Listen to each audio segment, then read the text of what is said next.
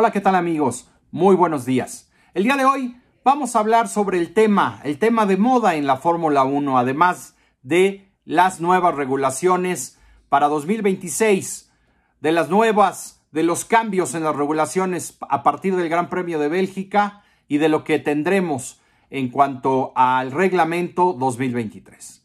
Más allá de esto, que ya lo hablamos en el video pasado, creo que el tema, el tema hoy es hablar sobre la llegada que está a punto de ser oficial de Porsche y Audi a la Fórmula 1. Por el momento, Porsche es de quien se habla, tiene ya totalmente un acuerdo realizado con eh, Red Bull Racing para comprar el 50% de Red Bull Technology. Estas regulaciones realmente han sido más de lo que Grupo Volkswagen exigía, porque en algunos aspectos parece ser que estas nuevas reglas se han hecho para asegurar la llegada de, esta, de estas dos grandes marcas a la Fórmula 1. La Fórmula 1 parece que se ha alineado hacia lo que estos grupos pretendían del nuevo reglamento 2026. La aprobación de las reglas del motor 2026 eh, y de las unidades de potencia 2026 han allanado de cierta manera el camino para que se dé en los próximos días o semanas la, se confirme la llegada y se haga oficial de Porsche y Audi.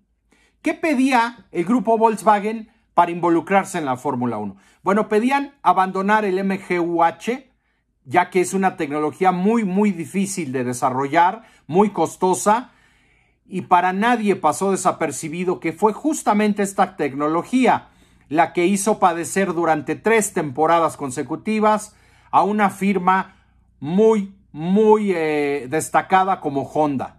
De 2015 a 2018, el, el fabricante japonés padeció para poder dominar esta tecnología y eso realmente ahuyentó a todos los posibles fabricantes que pudiesen estar interesados en llegar a la Fórmula 1. También pidieron una, eh, pues un enfoque hacia los, hacia los combustibles renovables. Esto fue muy importante en eh, la agenda que Grupo Volkswagen le pedía a la Fórmula 1 para involucrarse. La estandarización de las partes mecánicas pero a su vez con libertad para desarrollar el tema eléctrico. También, eh, pues pedían que hubiese, que existiera un límite en cuanto al costo de las unidades de potencia, pero por supuesto con algunas concesiones para los nuevos fabricantes eh, en cuanto a los costos y mayor tiempo de dinamómetro para los nuevos fabricantes. Pero más allá de todo esto, el factor decisivo para, para Porsche en este caso ha sido encontrar un equipo competitivo disponible y que además tuviera su propia planta de, de fabricación de unidades de potencia para Fórmula 1. Todo eso lo encontró en Red Bull Racing. Por esa razón se han llegado a este acuerdo. Porsche todos sabemos que tiene un gran legado y una gran historia en el deporte motor. Es un grandísimo fabricante que además produce autos de calle de altísima calidad y de altísimo rendimiento. Todo mundo conocemos el nivel de ingeniería que tienen en Porsche y que han tenido desde hace muchos años.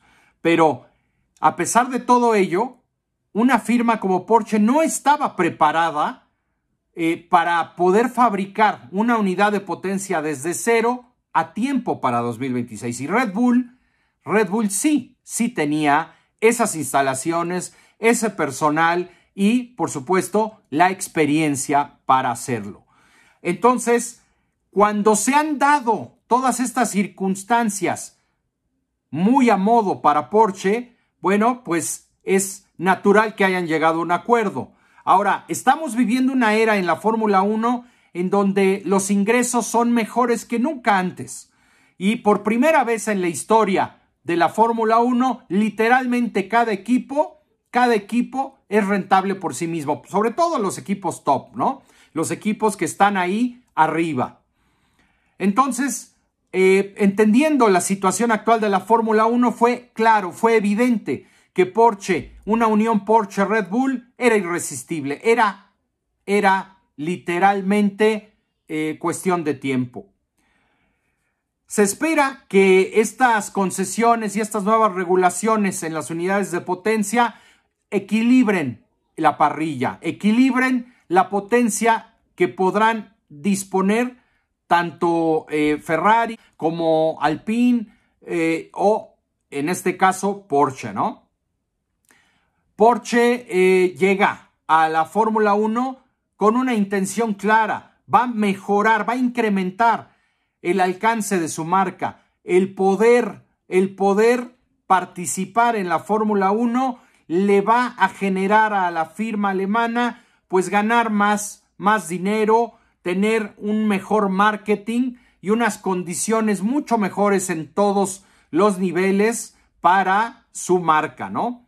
La Fórmula 1 normalmente se ha adaptado a las condiciones existentes en el mundo durante su historia y este momento puede, puede ser vital para un alcance todavía mayor de la Fórmula 1. Todavía hay fabricantes como Honda que están considerando un regreso para 2026. Todavía no conocemos, no conocemos su, eh, su decisión. Seguramente estarán sopesándolo, estarán considerándolo, pero si se integra Honda, pues tendríamos más opciones y tendríamos un campeonato aún más saludable.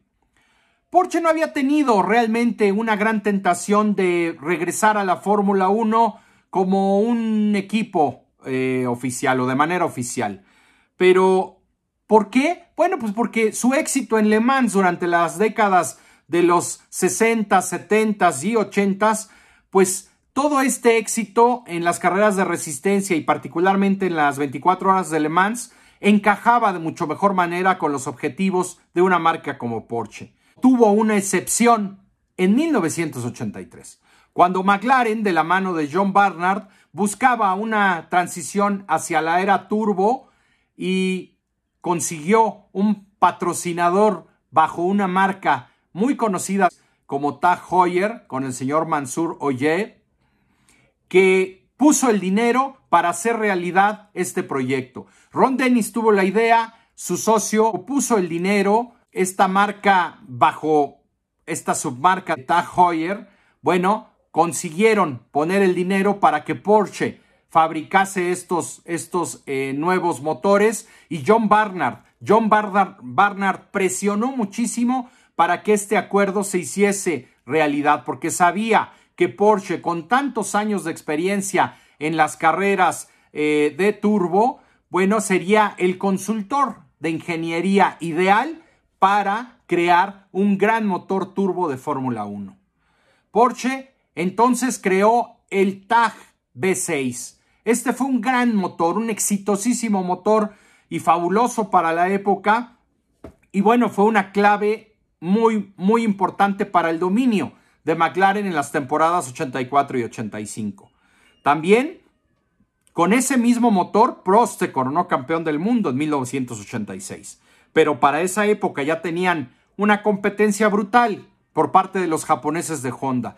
Y para 1987, ante el poco presupuesto para desarrollar ese motor Porsche, eh, fue superado por Honda y en esa temporada 87 ya, ya los japoneses eran pues realmente el motor que llevaba eh, una superioridad clara sobre el resto. Y en los años siguientes, tanto 88, 89 como 90, dominaron la Fórmula 1 y en el 91 todavía les alcanzó para sumar los títulos de Ayrton Senna y de McLaren Honda antes de una era de dominio de Williams Renault. Pero ya Porsche para ese momento había demostrado que podía dominar la tecnología de los motores de Fórmula 1 y a pesar de que se fueron a finales del 87, pues habían dejado una impresión muy buena. El legendario diseñador de motores para Porsche, Hans Mesger, había creado aquel motor buenísimo Tag Porsche V6 para 1984. Y años después pensó que ante la llegada de la nueva fórmula de 3.5 litros de aspiración natural en 1989, se acomodaba muy bien para una adaptación de ese motor V6 de 1.5 litros, pero combinado en un gran motor normalmente aspirado V12. En aquel momento, Jackie Oliver, jefe de, de Footwork Arrows en 1990, estaba en problemas financieros, como lo estaban normalmente todos esos equipos pequeños en la Fórmula 1, siempre buscando negocios atractivos y buscando alguna oportunidad de crecimiento para su equipo. Pensó en aquel momento Jackie Oliver que este proyecto de Hans Mesger podría funcionar para su equipo. De esa manera, para 1990, Arrows llevó este motor normalmente aspirado B12 y pues lamentablemente para Porsche y para Arrows pues fue un fracaso total. El motor tenía alrededor de, de 100 caballos de fuerza menos que sus rivales y además era 50 kilos más pesado que cualquiera de los motores de la competencia. Esto provocó que fueran demasiado lentos, evidentemente, y que se rompiera el acuerdo a mitad de la temporada. Porsche se iba de la Fórmula 1 con las manos vacías y con una gran frustración. Desde entonces, desde aquel entonces Porsche no volvió a voltear con interés a la Fórmula 1. Y bueno, Bernie Eccleston y Max Mosley habían luchado durante toda su época involucrados en la dirigencia tanto de la FIA como de la Fórmula 1 habían luchado para que los fabricantes no tomaran, no tomaran un liderazgo en la Fórmula 1 y eso parecía que iba a suceder en la era turbo. La Fórmula 1 ha cambiado muchísimo desde aquella época.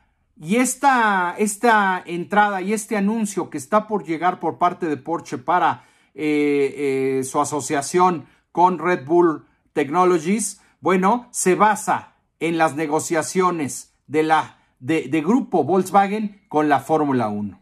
Estamos entrando, amigos, con Liberty Media a una era muy distinta. Estamos mirando de reojo una americanización, una, un acercamiento profundo de la Fórmula 1 hacia el público americano. Se ha convertido en su principal objetivo tener contenta a la gente en Estados Unidos. Y la gente en Estados Unidos tiene un concepto de competencia y de deporte motor, distinto al que tenemos eh, mucha gente y al que tradicionalmente se ha dado en Europa. Ellos quieren priorizar el espectáculo.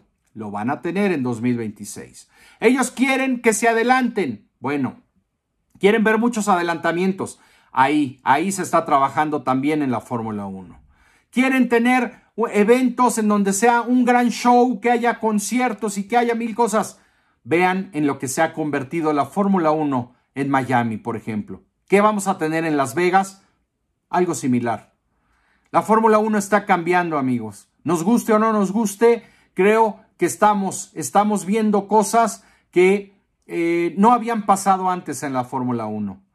Por lo pronto ya se habla de que estas nuevas regulaciones 2026 atentarán directamente al espíritu de la Fórmula 1 y al espíritu de equipos como Ferrari, que siempre habían pregonado estar en la Fórmula 1 por el desarrollo tecnológico y porque la Fórmula 1 era el laboratorio para probar toda la tecnología que después incorporarían en sus autos de calle. Lamentablemente parece ser que esa era ha llegado a su fin, amigos. Así que ¿Qué opinan ustedes de todo esto, de todo, de la llegada de Porsche y de las nuevas regulaciones? Cuéntenmelo por favor ahí en sus comentarios, los leeré con mucho gusto y si no se han suscrito al canal, pues también los invito a suscribirse y no olviden de dejar sus likes que son muy importantes también para este canal. Nos vemos a la próxima.